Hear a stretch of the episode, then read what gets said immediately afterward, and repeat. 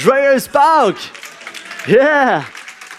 Très heureux de, vous le souhaiter de ma part, de la part de, moi, ma famille, de toute notre staff, les leaders, de chaque bénévole. On vous souhaite un joyeux Pâques. On est content.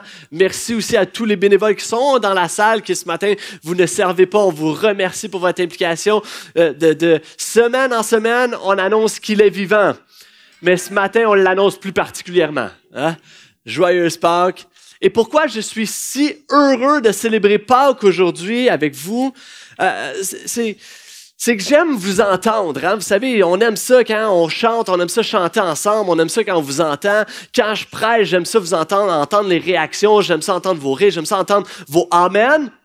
J'aime ça entendre vos applaudissements parce qu'on est, on, est, on acclame Jésus, on est excité par la parole, j'aime ça. Et je me rappelle que depuis deux ans, il y a deux ans, alors que c'était un, dimanche de Pâques, on le tournait dans une salle sombre, une salle vide. On tournait la réunion pour qu'elle soit ensuite de diffusée sur les internets. Et, je me rappelle de ces moments où euh, je faisais la louange et, euh, et tu commences à, chanter. Puis normalement, tu aimes ça entendre les gens qui, qui donnent l'énergie. Là, tu es là avec la guitare. Il fait froid. Il fait sombre il n'y a aucune ambiance et la seule personne qui est dans la salle te crie après Action! Les caméras. Alors, quand je vous dis je suis heureux d'être ici ce matin avec vous pour célébrer Pâques, je suis heureux et on est heureux d'être ensemble. Amen. Vive le présentiel et on, on fait une courte thématique pour Pâques de vivre le présentiel. Et on sait qu'on a mal écrit le présentiel. On a fait une erreur intentionnelle parce que nous croyons qu'il n'y a rien de plus céleste, donc le ciel, il n'y a rien de plus céleste que de se retrouver ensemble, présents ensemble à Pâques après deux ans pour célébrer la résurrection. Amen. Et euh, je crois que vivre ces moments ensemble, c'est le ciel sur la terre. C'est des moments bénissants. Et ce matin, alors que j'étais en préparation, ma femme m'a posé une question. Elle m'a dit, elle m'a pas appelé Pasteur Max. Elle a dit Max. Ma femme m'a dit Max, euh, tu, prêches sur quoi dimanche? J'ai hésité. J'ai hésité pour euh, peut-être sortir le récit de l'Arche de Noé ou un message sur la sanctification ou les prophéties de la fin des temps. Puis finalement, je me suis dit, ce serait peut-être une bonne idée de prêcher sur la résurrection. Amen. On va prêcher sur la résurrection. Si tu as ta Bible, Luc chapitre 24, versets 1 à 12, on va découvrir ce passage ensemble. Un texte que tu as peut-être déjà entendu, mais qu'on va explorer à nouveau, qu'on va laisser Dieu à nous rafraîchir. Et ce matin, on va voir cinq éléments extraordinaires du récit de la résurrection, tout simplement. Luc chapitre 24, versets 1 à 12, si tu as ta Bible, sinon ça va apparaître aux écrans. Ne panique pas. Verset 1. Dimanche matin, de très bonne heure, les femmes se rendirent au tombeau en portant les huiles aromatiques qu'elles avaient préparées. Elles découvrirent que la pierre fermant l'entrée du sépulcre avait été roulée à quelque distance de l'ouverture. Elles pénétrèrent à l'intérieur, mais ne trouvèrent pas le corps du Seigneur Jésus. Je m'arrête ici. Les femmes vont, comme il est coutume, que d'aller préparer le corps. Euh, et Jésus est mort le vendredi saint. Et euh, vous le savez, hein, en passant des journées pour les Juifs ne se comptent pas en 24 heures, comme nous. Jésus n'a jamais dit je vais ressusciter dans 72 heures. Il a dit, je, vais ressusciter trois jours plus tard. Et les Juifs comptent vendredi un, samedi deux et dimanche trois. Et alors que, OK, ça explique bien les choses, hein? Vous êtes comme, c'est quoi le calcul déjà? Bon, vendredi, samedi, dimanche, trois jours plus tard. Et euh, lorsque euh, les femmes, Jésus a été donc emmené, enlevé de la croix, amené au tombeau, le samedi, c'est le sabbat. Alors, il n'y a aucune action qui va se faire en conséquence de cela. Et le dimanche, c'est la journée où ce que les femmes vont donc avec leurs huiles aromatiques, comme c'était coutume, pour préparer le corps, pour embaumer le mort. Et là, ils s'en vont pas avec un petit paquet d'huile puis de, de petits de petites branches, de feuilles, d'un petit paquet de basilic là, dans le tombeau. Là. Littéralement, c'est des pots qu'ils amènent, des pots et des pots d'herbes fraîches pour que ça sente, pour couvrir l'odeur. Alors, ils arrivent pour euh, euh, euh, préparer le corps. Ils constatent le tombeau vide. Ils ne s'attendent pas à voir un tombeau vide. On s'entend? Ils s'attendent à voir un mort, à voir Jésus. Et les gens à l'époque ne se trompent pas. Ils ont vu Jésus mort à la croix. Et c'est pas la première fois que les gens voyaient des gens mourir à la croix. À l'âge de 12 ans, la plupart des Juifs avaient vu plus de personnes mortes, de corps inanimés que vous et moi, on va voir dans une vie. Et je fais des funérailles. Donc j'envoie des morts. Et, et les gens savent, lorsqu'ils ont vu Jésus mort, ils savent qu'il est mort. Ils se trompent pas. Ils n'étaient pas juste endormis. Alors, elles arrivent au tombeau. Ils s'attendent de voir un mort. Ou ils s'attendent, elles s'attendent de voir des soldats romains qui gardent le tombeau au péril de leur vie. Les soldats romains, c'était des soldats d'élite. C'était des gens qui, euh, si ils manquaient à leur tâche, il y avait une peine de mort sur leur vie. C'est pas les, les soldats romains niaiseux qu'on voit dans Astérix Obélix, là. C'est pas eux, là. C'est autre chose. Les soldats, c'est des, des soldats de guerre entraînés et tout ça. Alors, lorsque les femmes se déplacent en ce beau dimanche matin, elles s'attendent de voir soit un cadavre, soit un soldat, mais certainement pas un miracle. Certainement pas un miracle qui va prendre place. Et Jésus arrive et, surprise, il est plus dans le tombeau. Comme si, on peut mettre l'image. Est-ce qu'on a l'image? Oui. Tombeau, il n'est pas là. Jésus n'est pas là. Qu'est-ce qui se passe? Surprise, il y a un miracle qui prend place. Tu sais, tu es, venu ce matin, puis peut-être des gens, tu es venu, on t'a invité, quelqu'un de la famille t'amène à l'église ou peu importe, puis euh, tu as probablement différentes attentes en venant à l'église. Peut-être que si c'est ta première fois dans une église ici, tu dis, OK, qu'est-ce qui se passe ici? Il y a trop de bruit, il y a trop de monde, il y a trop de joie, qu'est-ce qui se passe? Tes attentes sont peut-être chamboulées. Je crois que Jésus veut et Jésus peut te surprendre ce matin. Comme, il a surpris les femmes lorsqu'elles se dirigeaient vers le tombeau. Un tombeau qui est vide. Et pour d'autres, tu es venu ici et tu n'as aucune attente. Pourquoi? Parce que c'est dimanche de Pâques. Tu savais déjà que j'allais prêcher ce sujet. Tu savais ça ressemble à quoi, tu sais que ça va être vivant, ça va être un beau dimanche. Tu es venu un peu par habitude, par routine. Tu es venu avec tes huiles essentielles, tes huiles aromatiques, comme ces femmes, pas tes huiles essentielles, mais tes huiles aromatiques. Tu es, venu comme ces femmes-là, c'est la routine. Jésus est mort, on, va faire, on va faire ce qu'on fait. Let's go, on vient à l'église, OK, on va faire ce que je suis habitué de faire avec mon offrande. Mais Jésus vient causer une turbulence dans ta routine. Je prie que le tombeau vide t'impacte que ce soit pour la première fois ou que ce soit ta centième Pâque que tu viennes au portail, je prie que le tombeau vide t'impacte. Parce que c'est ça le miracle. C'est que le tombeau est vide. C'est que Christ est ressuscité.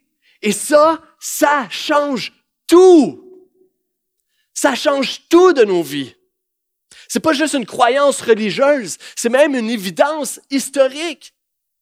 Jésus n'est plus sur la croix. Jésus n'est plus dans le tombeau. Jésus n'est plus mort. Il est ressuscité. Comme vu que c'est un mot compliqué que j'explique à mes enfants, il est revivant? Il est revivant. Jésus est vivant. Et il y a trop de chrétiens qui semblent encore croire que Jésus est plus mort que vivant. Il y a trop de chrétiens qui vivent comme si Jésus était encore mort. Il est vivant. Il est ressuscité. Et qu'est-ce que ça change? Ça change tellement de choses. Mais ce matin, laisse-moi juste apporter quatre victoires de la résurrection, OK, en sous-point. Quatre victoires de la résurrection. Premièrement, Dieu jugera tout péché. OK, nous avons un Dieu qui est parfait, qui est parfait pur et qui doit condamner l'imperfection, qui doit condamner ce que la Bible appelle le péché. Maintenant, nous sommes tous, vous et moi, pécheurs. Tu peux argumenter avec moi, on peut en discuter, on peut jaser, mais au bout de la ligne, on va se l'avouer, nous sommes tous pécheurs. Je vais en parler un peu plus. Nous sommes tous pécheurs comme le premier homme, comme Adam. Nous avons la même pensée. Qu'est-ce que Adam a dit hein? au tout début, lorsqu'il a péché pour la première fois? Ah, je suis plus sage que Dieu. Adam se dit, je sais comment je devrais vivre ma vie, je sais ce que je peux faire, moi, je sais ce qui est bon, je sais ce qui est pas bon, je devrais décider. Il n'y a personne d'autre qui devrait décider pour ma vie. Je, devrais être en charge, je me connais mieux que quiconque. N'est-ce pas le genre de raisonnement qu'on a encore aujourd'hui? Je suis capable de prendre mes propres décisions, je suis capable de, de faire. Et ça l'a amené à pécher. Et, et on dit, ah, c'est ça le péché? Tout simplement parce que souvent on pense que le péché, c'est les grands actes immoraux. Les grands péchés immoraux. Ah, j'ai tué quelqu'un. Ah, lui, il est pécheur. Et oui, le péché peut amener à des grandes euh, actions immorales comme ça. Mais le péché, à la base, c'est tout simplement une rébellion de Dieu. C'est je veux vivre ma vie. Je ne me soumets pas à Dieu. C'est pas vrai que je vais me soumettre à Dieu. je me soumets à la semaine longue à un boss. C'est pas vrai que quand je sors de là, je vais, je vais soumettre ma vie à un Seigneur, à un Dieu. Et vous savez, la vie, comment je l'explique avec mes enfants, ça ressemble un peu à ça, où que tu es euh, en contact, l'être humain est là, Dieu est là. Et l'être humain veut être en contact avec quelque chose de supérieur. Et Dieu veut être en contact avec l'être humain. Mais la réalité, c'est que vous et moi, on pêche. Et le péché nous empêche d'être en connexion avec Dieu, d'avoir une relation avec lui, d'avoir un accès à celui qui est divin, parce que nous sommes impurs. Il y a quelque chose qui bloque le chemin entre nous et Dieu. Et ça, ce dictionnaire-là, c'est tes fautes commises, c'est ton orgueil, c'est mon égocentrisme, c'est mon désir de faire ma vie à ma propre manière, c'est les promesses que j'ai brisées, c'est les, euh, la confiance que j'ai brisée, c'est tous mes péchés. Tu dis, ah ouais, mais Max, toi, toi, toi, t'es pécheur, là, toi, un gros livre. Moi, je suis pas si pire que ça. Je suis pas OK, mais tu peux avoir même un petit péché. Te considérer même un petit pécheur, c'est correct, je te le donne. C'est peut-être peut super. N'en reste pas moins, tu ne peux pas être en contact avec Dieu. Il est parfait. Ton, ton, péché est un obstacle à la présence de Dieu. Et qu'est-ce que ça fait ici? Qu'est-ce que Christ a fait sur la croix? Christ est là, sans péché, lui, et il a pris ton péché. Il l'a amené à la mort, et maintenant tu as un libre accès à Dieu. Comment tu as un libre accès à Dieu? Ton péché doit être puni. Ton péché doit être puni, doit recevoir la conséquence qui, lui, est, euh, qui lui est due, qui lui est méritée. Et il y a deux façons de recevoir cette conséquence-là, la punition. C'est soit sur la croix, pour tous ceux qui se repentent et mettent leur foi en Jésus, soit que c'est pour ça qu'on dit que Jésus est mort pour tes péchés.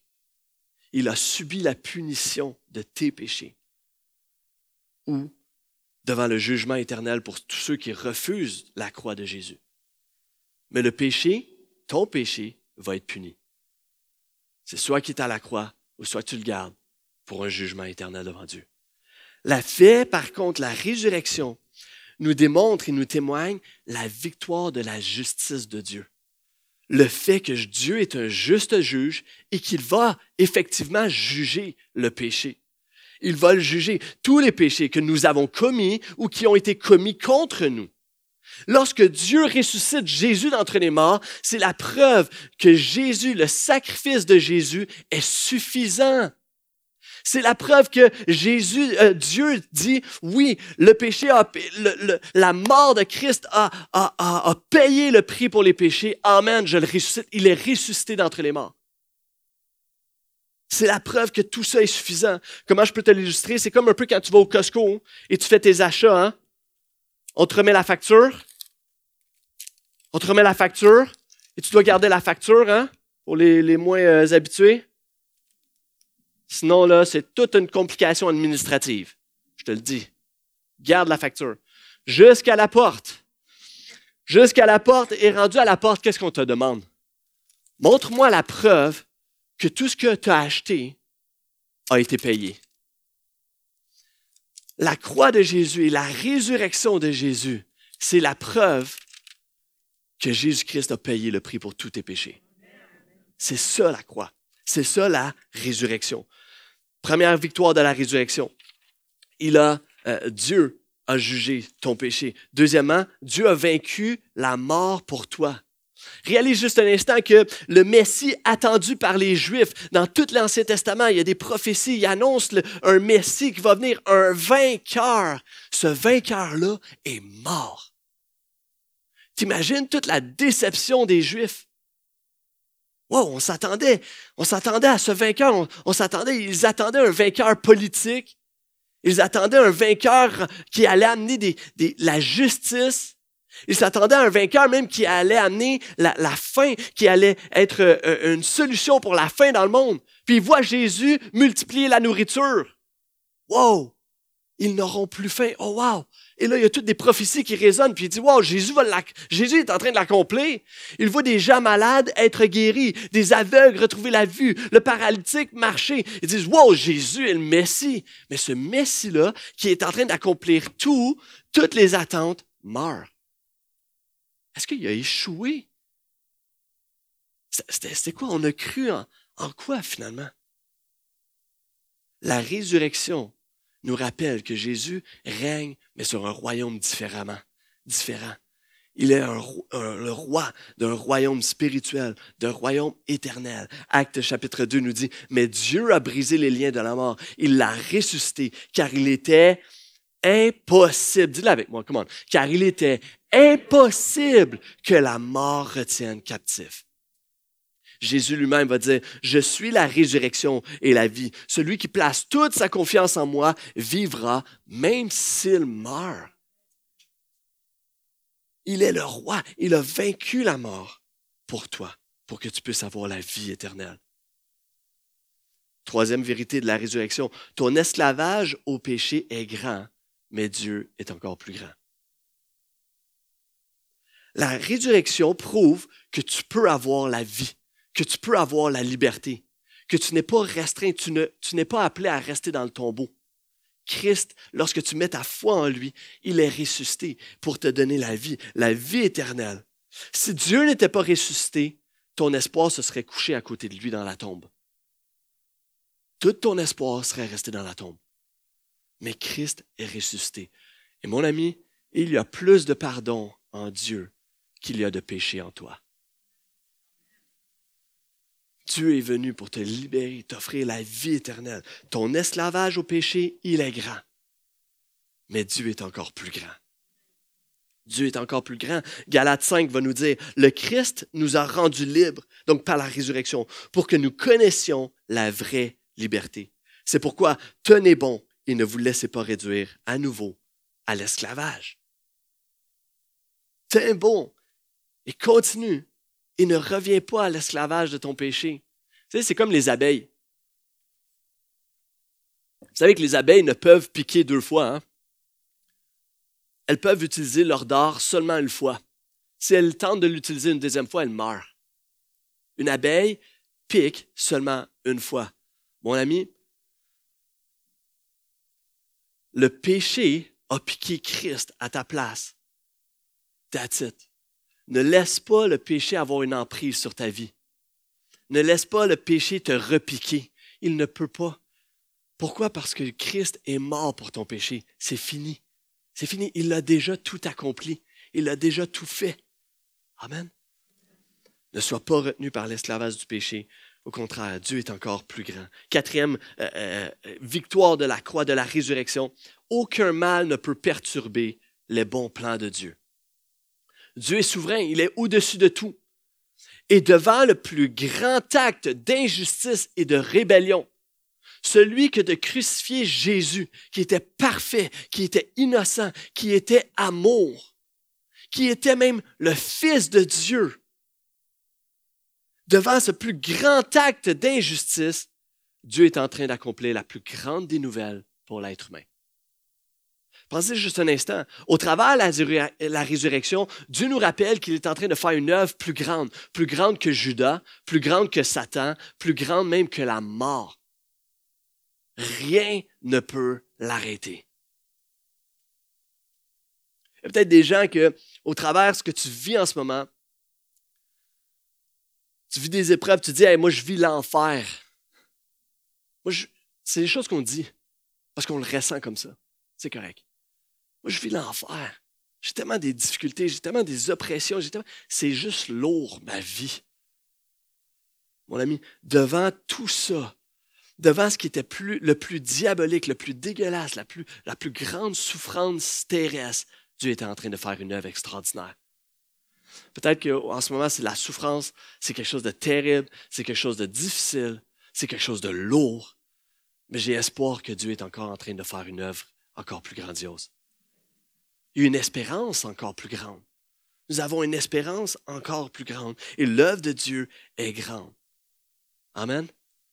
C'est ce que la résurrection veut nous enseigner ce matin. Constate le tombeau vide. Jésus est ressuscité. Il va juger le péché, il a vaincu la mort pour toi, il veut te sortir et te donner la liberté de ton esclavage, de, de ton péché, il veut te donner la pleine liberté et aucun mal ne peut perturber les bons plans de Dieu pour ta vie. Amen. All right, j'arrive à mon deuxième point. inquiétez-vous pas, inquiétez-vous pas, on va sortir d'ici avant trois heures, je vous le dis. All right. On continue, verset 4. Pendant qu'elles en étaient encore à se demander ce que cela signifiait, deux personnages vêtus d'habits de blanc étincelants se tinrent tout à coup devant elles. Elles étaient toutes effrayées et baissaient les yeux vers le sol. Ils leur dirent alors, Pourquoi cherchez-vous parmi les morts celui qui est vivant? Il n'est plus ici, mais il est ressuscité. Come on. Adley a, brûlé mes punchs euh, ce matin en ouvrant la réunion. Pourquoi cherchez-vous parmi les morts celui qui est vivant? C'est une phrase qui a résonné dans mon cœur cette semaine. Parce que on cherche trop souvent parmi les morts celui qui est vivant. Et moi, ce matin, je veux te prêcher, cesse, cesse de chercher parmi les morts celui qui est vivant. Parce que l'être humain est constamment en quête de vie, en quête de quelque chose de plus. Et le plus triste dans tout ça, c'est qu'on passe notre vie à chercher dans un tombeau, chercher auprès des choses qui sont mortes. On cherche dans ce monde, à ce monde qui est mort. On cherche, au début dans notre jeunesse, on cherche la popularité, on cherche la carrière, on cherche d'être valorisé par le monde, alors que ce monde est tellement égocentrique de toute manière. Mais on cherche de recevoir, recevoir de, cette quête, cette vie-là. On recherche quelque chose dans ce qui est mort. Alors, une moment on le réalise, puis on se dit, OK, ben, je, vais lâcher ça, puis je, je vais le chercher ailleurs. Alors d'autres gens le recherchent dans une parfaite, une, belle petite vie parfaite de banlieue. Hein? Ah, je vais avoir une femme, un conjoint, une conjointe. On va s'installer. On va, elle va me combler d'amour. Et là, ça va être ça, là. Ça va être ça là, que j'ai besoin. C'est ça que j'ai besoin. J'ai besoin d'une femme. J'ai besoin d'un homme. J'ai besoin d'être comblé. Finalement, tu réalises que des chicanes font partie du couple. Je vais avoir des enfants d'abord m'amener dire, ah, ça ne marche pas, je vais avoir un chien d'abord. Ça me prend quelque chose. Ça me prend quelque chose. Alors, on va se tourner vers nos biens, puis on va dire, ça me prend ma maison, ça me prend, ça me prend deux voitures, ça me prend ne plus avoir de dettes, ça me prend ça pour que je puisse juste me sentir bien. Tout ça, c'est des belles aspirations, c'est tout bien. Mais ça n'a aucune portée spirituelle. Tout ça ne ressuscitera pas. Tout ça, tu ne pourras pas l'emporter au ciel. Tout ça ne te donne pas la vie éternelle. C'est de chercher dans un tombeau qui est vide. C'est de chercher parmi les morts celui qui est vivant. Alors, qu'est-ce qu'on dit? Ben, on continue nos recherches, puis on se dit, ah, je vais trouver la quête à l'intérieur de moi-même. Je vais chercher en moi-même. En moi-même, il y a quelque chose qui va m'amener plus loin, qui va faire de moi. En moi-même, j'ai la réponse. La réponse, elle est en moi. Comment? Est-ce qu'on dit ça des fois? On entend tellement ça. La réponse, elle est en moi, dans mon estime. Je vais avoir une meilleure estime. Si j'ai une meilleure estime, si je bâtis mon estime, ah, wow, là, je vais pouvoir respirer, là, je vais pouvoir vivre. Si, si je trouve du bon en moi, je vais être positif. J'ai arrêté d'être négatif, je vais être positif, je suis une personne positive. Et ainsi, je C'est cute. C'est bien. Super. Mais ça n'amène pas la vie tu es encore mort. Tu es un beau mort peut-être. On t'a bien maquillé, super, on a fait une belle job, mais, tu restes mort. Tu as besoin d'autres choses. Alors on se tourne vers la spiritualité. On se tourne peut-être vers une religion, une religion morte.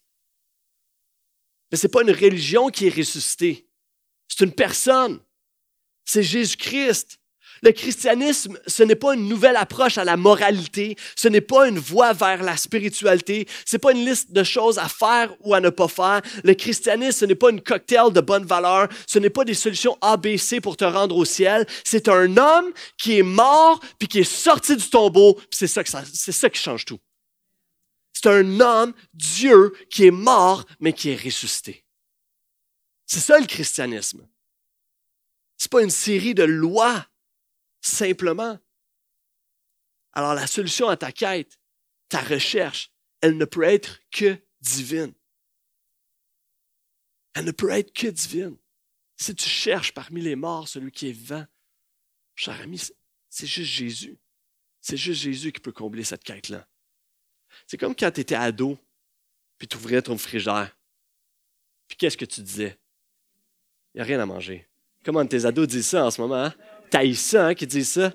Mais tu le faisais. Tout le monde l'a fait. Il n'y a rien à manger. Il n'y a rien à manger. Là, ta mère te crie après. Mais voyons, ouvre tes yeux, cherche. Cherche, il y a ça, ça, ça, ça, ça. Ah, ouais, ah, ben oui, il reste un restant, OK. Il est où? Je le vois pas. Il est en haut du frigidaire, en haut à gauche, en haut à gauche. Je le vois pas. Ah, tu cherches comme ton père. Non, c'est pas, c'est pas, Elle disait pas ça, elle disait pas ça. Mais, et si ta, ta mère était aussi gentille que la mienne, elle pouvait même venir jusqu'à toi devant le frigidaire. En haut, à gauche, il est là le plat. Et là, elle prenait ma main, prends-le, sors. Va manger. Le micro-ondes, il est là. mais combien de temps? tu cherches. Tu sais, mon ami, je te souhaite juste, je prie juste que tu puisses prendre la main de Christ et sortir du tombeau. Tu cherches parmi les morts. Je prie juste que ce matin, par sa grâce, sa grâce, sa douce grâce, son amour pour toi, tu ne vas pas entendre une voix audible qui va te dire Sors du tombeau C'est juste que tu vas ressentir le Saint-Esprit, sa grâce, son amour qui dit arrête de chercher dans le tombeau, il est vide. Come on, arrête de chercher parmi les morts celui qui est vivant. Je suis vivant, sors du tombeau, mon ami. Je suis là, je suis ressuscité pour te donner la vie éternelle. Je suis ressuscité pour te faire vivre dès aujourd'hui. Amen. Yes, c'est ça que Jésus a fait pour nous. Et les anges vont continuer. Ils vont leur dire aux femmes, rappelez-vous ce qu'il vous disait quand il était encore vivant, euh, euh, quand il était encore en Galilée. Donc rappelez-vous ce que Jésus vous disait. Il faut que le Fils de l'homme soit livré entre les mains des pécheurs, qu'il soit crucifié et qu'il ressuscite le troisième jour. Elles se souvinrent alors des paroles de Jésus. Jésus avait déjà annoncé sa mort. Les prophéties l'avaient annoncé, mais Jésus, lui aussi, d'une manière très explicite, a dit, je dois être livré, crucifié et ressuscité. Et on a vu pourquoi. On a vu pourquoi il devait être ressuscité. Mon troisième point ce matin, souviens-toi ce qu'il a fait. Parce que trop souvent on oublie. Dans nos crises personnelles, on a beau être chrétien, venir à l'Église, mais trop souvent on oublie. Dans notre routine, on oublie. Quand on vit des beaux moments puis tout va bien, on oublie. Quand on vit des moments pénibles puis tout va mal, on oublie. On oublie que Christ a vaincu la mort, que Christ est ressuscité, que Christ nous donne la vie. On oublie. Puis à la place, on voit juste nos problèmes. On voit juste nos choses. On voit juste... Dr. John McKay, à ne pas confondre, confondre avec euh, John McLean. Y en a-tu qui comprennent la référence, s'il vous plaît? Comment, comment, OK, il y en a trois qui ont compris la référence. Moi, je la trouvais vraiment drôle. John McLean, Google de plus tard. Plus tard, plus tard, pas là, plus tard, OK? John McKay, le docteur John McKay raconte l'histoire terrible, terrible des conquistadors espagnols qui sont arrivés vaincre et coloniser tous les peuples indigènes euh, en Amérique latine par la force au 16e siècle. Et rappelle, cette histoire-là raconte l'histoire et alors que euh, ces gens-là, conquistadors espagnols, arrivent avec le catholicisme bien en main, ils arrivent euh, euh, et, la croix va devenir pour tous ces peuples un symbole de, tragédie. un symbole de juste de, de, brisure, un symbole de tragédie, un symbole triste, d'oppression. Et John McKay va revenir 50 ans plus tard avec un autre homme, un autre prêtre, visiter le Pérou, et voici ce qu'ils vont dire. Voici ce que cet homme va écrire. Alors qu'il visite les, les terres au Pérou qui se sont faites envahir par la force, par l'intimidation, par la peur, il va écrire Nulle part je n'ai vu de signe de la résurrection. Nulle part ne me fut rappelé la vérité que le Christ a vaincu le péché et la mort, et qu'il est sorti victorieux du tombeau. Tout était vendredi saint. Pâques n'était pas là. L'accent mis presque exclusivement sur le corps torturé du Christ pervertissait, à mon sens, la bonne nouvelle, présentée comme une histoire morbide pour intimider les gens plutôt que pour les libérer. On doit se souvenir, pas juste de la mort, mais de la résurrection de Christ. On doit s'en rappeler. Mon fils, je, tente d'apprendre à mon fils que l'Église, c'est important qu'on y aille à chaque semaine. Pourquoi? Parce qu'on oublie sinon. On oublie Dieu sinon. Dans notre vie du quotidien, on oublie Dieu sinon. C'est pourquoi on va à l'Église. Parce qu'on a cette fâcheuse tendance à oublier, à oublier Christ, à oublier Dieu. Et tu dois t'en rappeler pourquoi. OK. Jésus est ressuscité trois jours plus tard. Pourquoi? T'es-tu déjà demandé pourquoi? Il y a assurément euh, euh, plusieurs raisons théologiques et tout ça. Mais je crois qu'il y a aussi une métaphore de la vie chrétienne. Pensez juste un instant. Encore une fois, les disciples sont là, voient le Messie mourir, se disent, OK, c'est fini. Ça a échoué. Le plan, le plan, il a fail. OK, c'est fini. Ils se retrouvent ensemble, apeurés. Ils ont juste peur. Ils savent juste plus où aller. Ils se demandent, OK, mais il est où Jésus? Il est où Jésus quand, on en a besoin? Là? Comment ça, il est mort? Ça fait pas de sens. Il est où Jésus? Je crois que c'est la question qui résonnait, résonnait, qui, probablement criait même pendant l'attente des trois jours. Comment ça? Dieu, c'est quoi qui se passe? On a cru en ton Messie, on a cru celui qui était annoncé, ta parole annonce le Messie, qu'il est le Fils de Dieu. On l'a vu, on l'a cru, on l'a entendu. Il l'a lui-même dit, celui qui m'a vu a vu le Père. Dieu, t'es où? C'est quoi? Je crois que dans l'attente, ça nous enseigne à chacun d'entre nous, à nous aussi qui parfois sommes dans l'attente, parfois sommes dans ces moments où on se dit, T'es où Dieu? T'es où Dieu en ce moment? On dirait que t'es mort. On dirait que t'agis pas. On dirait que on dirait que t'existes plus. On dirait que t'as oublié d'agir. On dirait que tu m'as oublié. T'es où Dieu? J'ai tout abandonné. Les disciples avaient abandonné leur carrière, avaient abandonné même leur entreprise pour suivre un homme, suivre Jésus, le Fils de Dieu. Man, t'es où? J'ai tout abandonné. J'ai changé de carrière. J'ai changé mes choses, mes plans pour mon futur. J'ai tout changé pour te suivre, Seigneur. Mais là, t'es où? J'ai laissé cette relation-là parce que cette fréquentation-là m'éloignait de Dieu, mais là, je me retrouve seul. Seigneur, t'es où? J'ai laissé ce travail-là qui, qui, me portait des bonnes finances, mais je voulais être intègre. Alors j'ai changé d'emploi, mais là, t'es où, Seigneur? Je trouve pas de job, j'ai pas. Je crois que des fois, on vit notre vie où que, euh, nous vivons ces moments-là d'attente, de désespoir, où on se dit, Seigneur, t'es où? J'aurais espéré que tu sois là en ce moment. Et la résurrection nous rappelle que la vie s'en vient qu'il y a un espoir qui s'en vient. Persévère. Tu peut-être peut rendu à deux jours, mon ami. Ah, ça fait longtemps, que ça fait des années, ça fait des années que je prie, ça fait des années, ça n'arrive pas. Ah ouais, ouais, tu as passé une journée. Tu es peut-être rendu à deux jours, mon ami. Lâche pas, persévère, Parce que le troisième jour arrive. Nous le savons, Christ est ressuscité. Christ a la vie. Dieu a un plan plus grand que toutes les circonstances qui, sont devant nous. Dieu a un plan plus grand que, que Christ mort à la croix. Il l'a aussi ressuscité. Il y a un accomplissement à son plan. Alors dans ta vie aussi, peut-être tu es rendu à deux jours, mon ami. Lâche pas, persévère, reste accroché, continue, espère en lui parce qu'il y a une résurrection pour toi aussi. Une espérance pour toi aussi.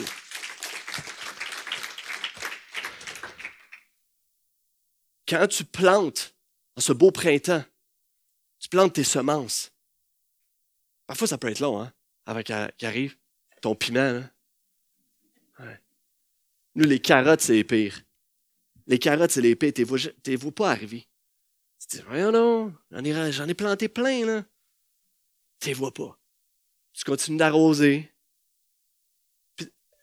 En tout cas, nous, la première fois qu'on a fait un jardin chez nous, là, ma femme était comme, je suis niaiseuse d'arroser, moi, en ce moment, le jardin? Il n'y a rien. Il n'y a rien qui pousse. Je suis en train de tout faire ça pour rien. Je suis en train. Ça va-tu apparaître? Puis m'emmener, ça apparaît. Puis m'emmener, ça arrive. Cette question-là que tu te dis, ah, je suis niaiseux, moi, de, de, suivre Dieu, de prier, de lire ma Bible? Je suis en train de tout faire ça pour rien. Mon ami, il y a une espérance en lui il y a une espérance qui est beaucoup plus grande. Ça peut être long, parfois on peut être impatient, mais Christ est ressuscité le troisième jour. Tu sais que ça va venir. Alors ne t'arrête jamais de te souvenir de la résurrection, même si en ce moment tu es au deuxième jour. Rappelle-toi, Christ est ressuscité. Christ a une espérance beaucoup plus grande pour moi. Ça va venir. Amen. All right. Verset 9. Elles revinrent du tombeau et allèrent tout raconter aux onze, donc les autres disciples, ainsi qu'à tous les autres disciples. C'était Marie de Magdala, Jeanne, Marie, la mère de Jacques, quelques autres femmes qui étaient avec elle, portèrent aussi la nouvelle aux apôtres.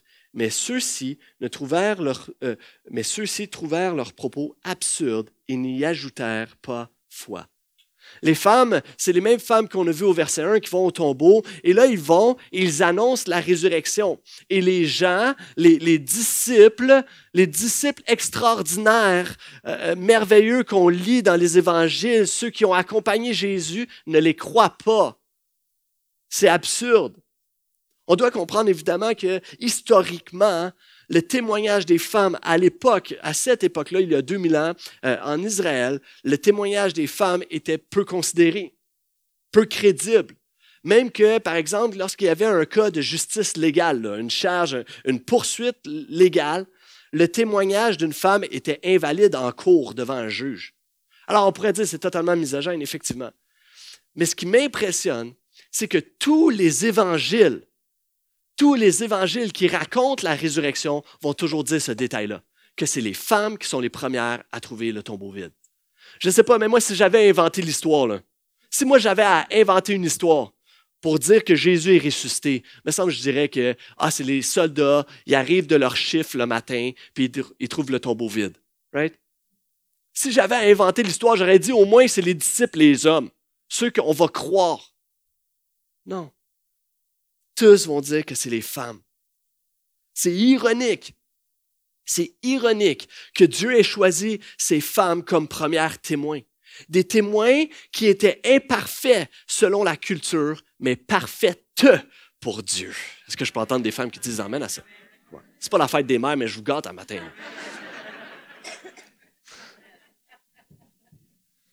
Ceux que la culture rejette et rabaisse sont les personnes que Dieu se choisit parfois pour annoncer la résurrection.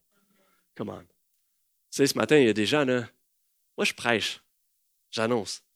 Il y a du monde, peut-être tu m'écoutes, ou il y a du monde qui pourrait penser toutes sortes de choses de moi. Ah, il est trop jeune. Ah, il est bien naïf. Ah, il n'a sûrement pas bien étudié, fait ses recherches.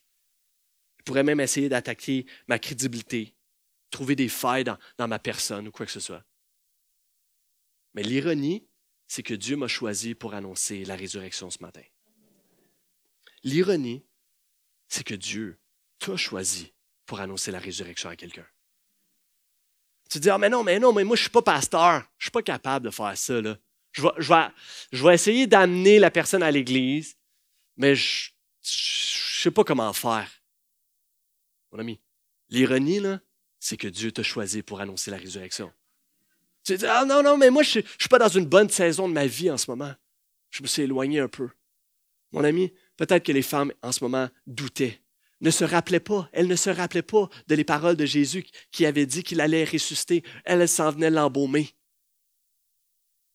Ils ne sont pas arrivés avec le tombeau et disaient, ah, on va aller voir le tombeau, il doit être vide. Jésus nous a dit qu'il allait, allait ressusciter. Non, non, non. Ils le croient mort. Mes amis, tu n'as pas besoin d'avoir une foi extraordinaire pour annoncer la résurrection. Dieu veut juste t'utiliser pour, parce que pour la foi que tu as maintenant. Il va la faire croître. Il va la faire croître à sa gloire.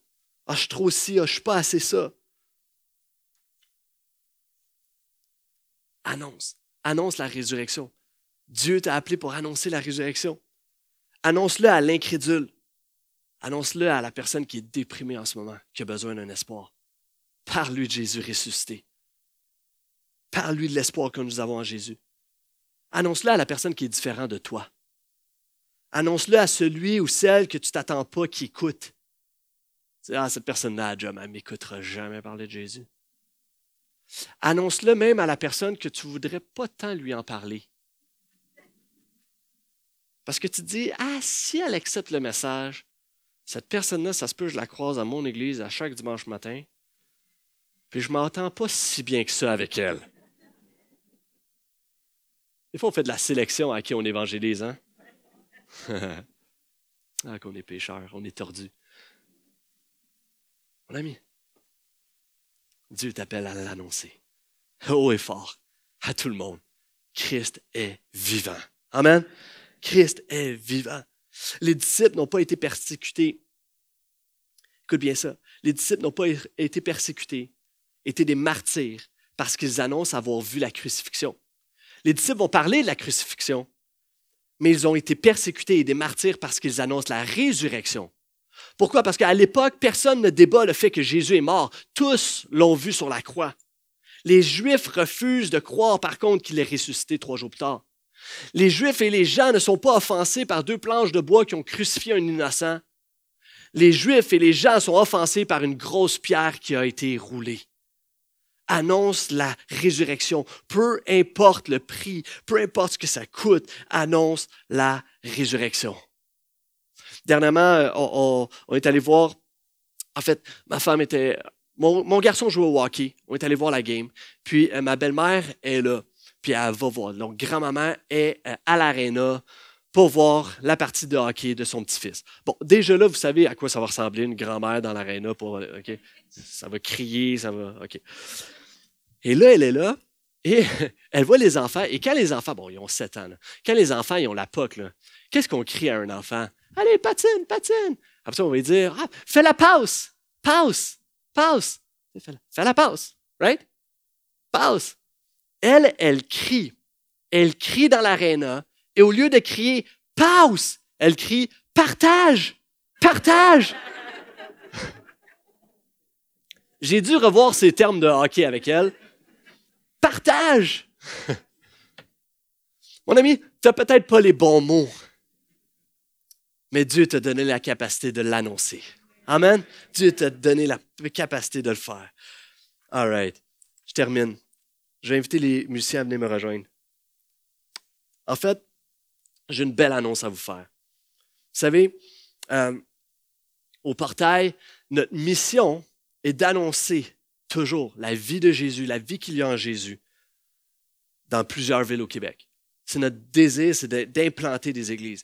Notre vision, c'est d'avoir dix sites. Et présentement, nous avons une église à Laval, nous avons une église ici à Terrebonne qu'on a implantée il y a maintenant huit ans. Et euh, nous avons implanté notre site, notre église de Saint-Eustache il y a quatre ans. Et c'est pour ça qu'on travaille, qu'on donne tout, qu'on se donne, qu'on donne, même des gens, on contribue financièrement, on est là, on, invite des gens, on aime notre prochain, on, veut leur faire connaître la vie qu'il y a en Jésus. Amen? Et ça, c'est notre mission, c'est notre vision. Et euh, ce matin, on veut vous annoncer euh, deux belles annonces. Premièrement, Vous savez, dans les derniers mois et dans les dernières années même, il y a une église en Abitibi, six heures de route d'ici, qui euh, a commencé à tomber en amour avec le portail, qui aimait ce qu'on faisait euh, par le biais des réseaux sociaux et tout ça. Et euh, l'Église s'est mis, 30 à 40 personnes se, sont mis à écouter les messages du portail à chaque dimanche matin, ensemble. Ils écoutent les messages et dans les dernières années, Pasteur Jim a vraiment travaillé. C'est lui qui a, été, qui a chapeauté le dossier pour euh, que cette Église-là, qui veut devenir une Église de portail, puisse vraiment euh, prendre toute l'ADN du portail. Et maintenant, ils écoutent nos messages, euh, ils, font la louange comme nous on l'a fait. même leur département des enfants a tout été transformé pour faire les choses comme on le fait au portail avec notre mentalité, notre ADN, la manière qu'on fait les choses et tout ça. Et eux, ils voulaient ça. Ils voulaient ça et on vous annonce que le lancement officiel de Portail Abitibi va avoir lieu le 22 mai prochain dans un mois 2022. Yeah!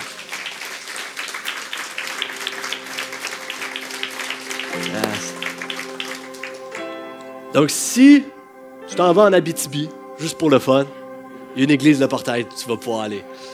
Ça, c'est merveilleux. Euh, ce matin même, notre directeur technique, celui qui s'occupe de toute la technique ici, Andro, euh, fait beaucoup de vidéos pour nous. Puis il est là-bas présentement pour en train de tourner une vidéo pour euh, promouvoir ce nouveau site-là pour le prochain mois. Pasteur Jim aussi devait être en Abitibi en ce moment. C'est pour ça qu'il n'est pas ici ce matin. Il devait être là-bas non pas parce que Pasteur Jim s'en va pas en Abitibi, OK? Il s'en va pas en Abitibi, je l'ai attaché avec une laisse ici, mais, mais mais c'est lui justement qui a formé euh, euh, un comité pastoral, formé des gens, tout ça pour euh, là-bas. Donc il va être là-bas, il va être là-bas aussi au lancement. Mais priez pour lui parce que, en plus, il est non seulement pas ici, il est finalement pas en Abitibi, il est chez eux parce qu'il y a la COVID cette semaine. Fait priez pour lui, que, Dieu le restaure. Mais il est en train de pleurer parce qu'il manque toutes les réunions de Pâques. Pauvre Jimmy. Et donc c'est ça, donc ça se passe bien, il se passe des belles choses, on est content pour ça. Deuxième annonce c'est qu'on est présentement déjà, on a déjà démarré un processus pour notre prochaine implantation. Prochaine implantation qui va avoir lieu, si Dieu le veut, à Pâques 2023, donc Pâques de l'année prochaine. Et on va lancer, on va explorer un nouveau territoire, celui de la belle ville urbaine de Montréal, plus précisément à Montréal-Nord. Si Dieu le veut, on va implanter un portail Montréal-Nord. Yes. Et c'est euh, l'année prochaine avec euh, notre cher ami, pasteur, collègue, pasteur Warren Beaubrun qui va être là. Donc, il va implanter cette église-là. Donc, on se réjouit de ce qui prend place. On se réjouit parce que euh, vous allez évidemment entendre des soirées d'information à venir. Il va y avoir des choses, il va y avoir une campagne de financement. Et si toi, tu habites à Montréal, déjà, tu peux commencer à prier. Seigneur, est-ce que, est que tu veux que je participe à cette implantation-là? Est-ce que tu veux que je, fasse partie du noyau là-bas? tu peux commencer déjà à le prier. Mais on se réjouit on se réjouit parce que la mission continue et Jésus-Christ est encore annoncé. Pense à ces, à ces petites femmes frêles qui courent en dehors du tombeau. Puis à partir de leur annonce, boum! Et 2000 ans plus tard, on est là encore assemblés, alors que des gens discréditaient ces femmes-là on est encore assemblés, puis on continue d'annoncer Jésus-Christ ressuscité. Comment? Ça, c'est merveilleux. All right. Je vais vous inviter à vous lever. On va terminer la réunion dans quelques instants. On va retourner en louange dans quelques instants. Et vous savez, alors qu'on annonce la résurrection, je termine notre texte de ce matin. Voici la, euh, voici la réaction que Dieu va initier dans certaines personnes.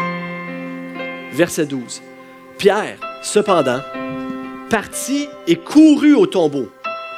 En se penchant, en entrant, il ne vit que les linges funéraires.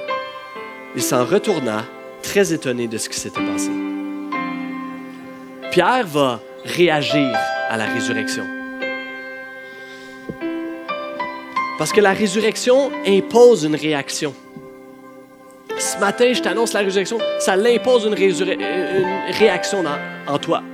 C'est peut-être de l'indifférence, peut-être que tu trouves ça intéressant, peut-être que tu trouves ça absurde. Quelle est ta réaction? Peut-être que tu te poses des questions, comme les femmes.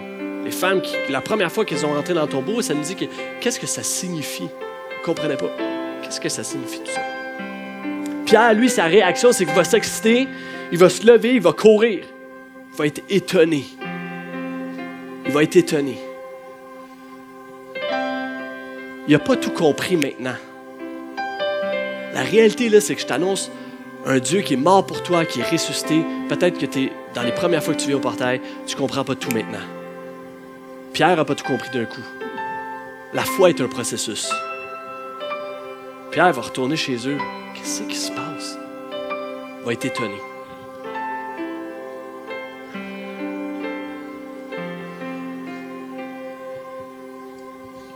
Mon ami, je ne veux pas te faire de peine, je ne veux pas être déprimant, je ne veux pas être fataliste, je ne veux pas être sensationnel non plus. On va tous mourir. Hein? Et déjà, tu dis, je ne sais pas où que je m'en vais avec ma vie. Euh, je t'annonce une nouvelle, je sais où tu t'en vas, tu t'en vas vers une tombe. On va tous mourir. Puis tu vas entrer un jour dans ta tombe. Puis la question, c'est est-ce que tu vas en ressortir comme Jésus? Est-ce que tu reçois sa résurrection? Jésus va dire, je suis la résurrection à la vie. Celui qui, met sa vie, sa foi en moi, va ressusciter. Il ne meurt pas. Son âme ne meurt pas.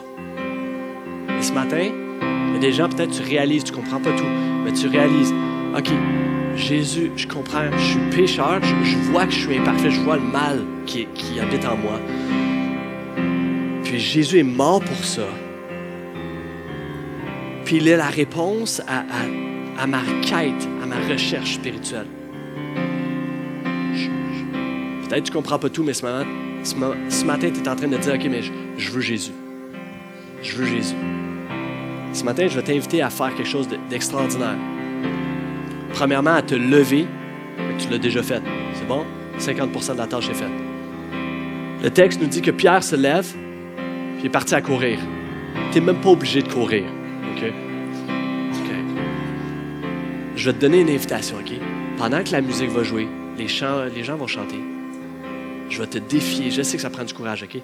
Je vais te défier à venir me voir juste ici en avant.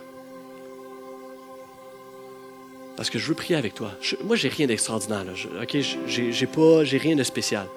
Je veux juste prier avec toi. Je veux juste me réjouir. Je veux juste. Hey, nice. On ensemble, puis, puis prier avec toi. Tout simplement. OK? Je sais que tu es peut-être gêné aussi. Puis honnêtement, je comprends vraiment ça. Ça peut peut-être être gênant, intimidant. Si tu es venu avec quelqu'un, je suis sûr que la personne, ça va lui faire un plaisir de t'accompagner jusqu'en avant avec moi. Mais, mais, réalise juste un instant, Pierre, lorsqu'il se lève, hein? toute la gang de disciples sont là, Pierre se lève. T'imagines les autres? T'imagines Thomas? T'imagines les autres disciples qui ont juste dit T'es sérieux là? Tu vas, tu vas voir? Tu y vas? T'essayes ça? Tu de les croire, peut-être c'est gênant ce matin. Je, prie que tu fasses ce move-là. De dire, ouais, je veux suivre Jésus. Je, veux découvrir Jésus. Je veux, connaître Jésus. Je vais t'inviter à venir en avant. N'attends pas une voix audible. Juste peut-être Dieu. Tu ressens quelque chose, Dieu t'amène. Viens me voir en avant. Ça me faire plaisir. on va juste prier ensemble. Amen. Mais est-ce que, est que l'Église, vous êtes d'accord avec ça? Ça ne vous dérange pas s'il y a des gens qui circulent, qui, vous dérangent pendant la louange? Laissez-les passer. Et on va prier ensemble. Et, si personne ne vient en avant, inquiétez-vous pas, il n'y a pas de gêne à avoir. Moi, ma job, c'est pas d'être populaire. Ma job, c'est d'annoncer la résurrection de Jésus à quiconque, à quiconque peut le recevoir. Alors ce matin, allons dans la louange, louons son nom, si merveilleux. Et si tu veux venir découvrir Jésus, tu veux accepter Jésus, viens là.